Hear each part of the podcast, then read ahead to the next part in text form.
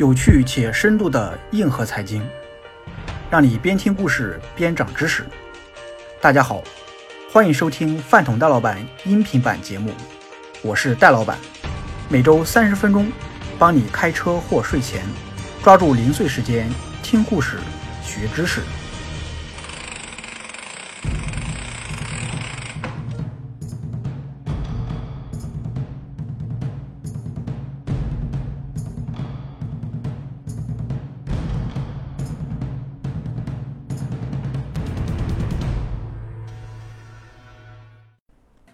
欢迎收听有趣且深度的硬核财经，在下一轮。本期为你带来科创板发车在即，你中意吗？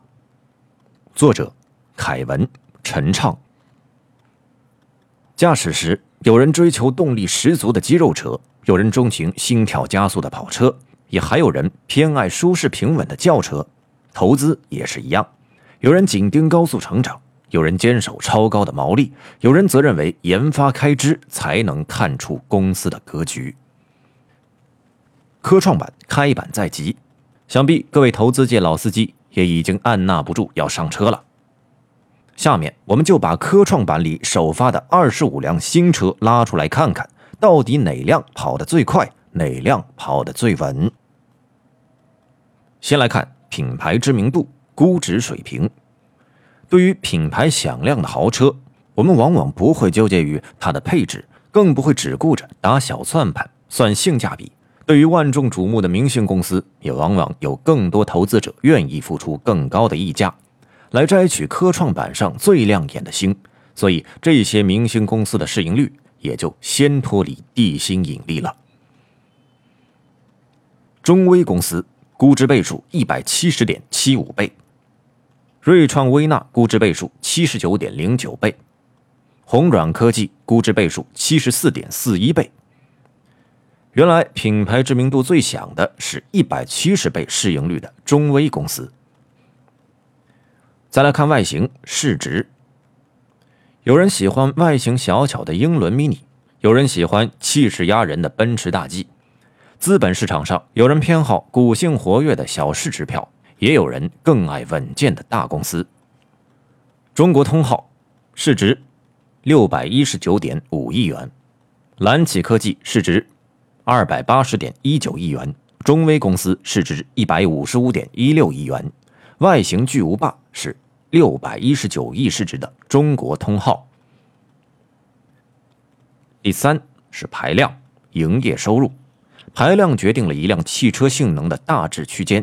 就像营收是衡量公司的最基本的指标。中国通号营收四百点一三亿元，荣百科技营收三十点四一亿元，蓝启科技营收十七点五亿元。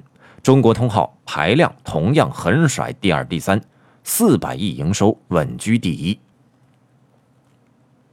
第四，油箱体积募资，汽车行驶需要烧油。公司运营开拓业务需要烧钱，科创板募集到的资金无疑是给新上市的公司加足了一把油。油多虽然开得远，但也希望司机不要乱踩油门。中国通号募资金额一百零五点三亿元，蓝启科技募资金额二十八点零二亿元，南威医学募资金额十七点四九亿元。油箱最大的依旧是中国通号。募资规模达到一百零五亿元。再来看马力研发投入，马力足的车才能轻松上险坡，在崇山峻岭中开出一条路来。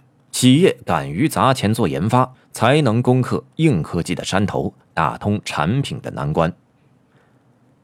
红软科技研发占营收比例百分之三十二点四二。安吉科技研发占营收比例百分之二十一点六四，瑞创微纳研发占营收比例百分之十六点九四，红软科技马力十足，研发占营收比达到百分之三十二点四二。第六是单公里油耗毛利率，汽车油耗越低，跑的过程中消耗的燃料越少，企业毛利率越高，营收里要扣除的成本就越少。红软科技毛利率百分之九十四点二九，新迈医疗毛利率百分之七十八点八一，天仪上佳毛利率百分之七十五点一一，依旧是红软科技百分之九十四点二九的毛利率稳居第一。第七，底盘负债率，底盘低的车总是开得又快又稳又安全，负债率低的企业经营总是少上许多风险。想要不翻车，找他总没错。方邦股份资产负债率百分之四点九四，沃尔德资产负债率百分之九点三二，天仪上佳资产负债率百分之九点四二。方邦科技负债率低至百分之四点九四，安全驾驶就看它。第八，百公里加速营收增速，当百公里加速低至五秒时，能让人手心出汗、心跳加速；报表上增速超过百分之五十的营收，一样让人兴奋不已、血脉喷张。买入营收增长曲线四十五度角的股票，是个既诱人又惊险的决策。就如同转弯时不减速一般，或者漂移超车，或者冲出跑道，但这正是一个冒险者的最爱。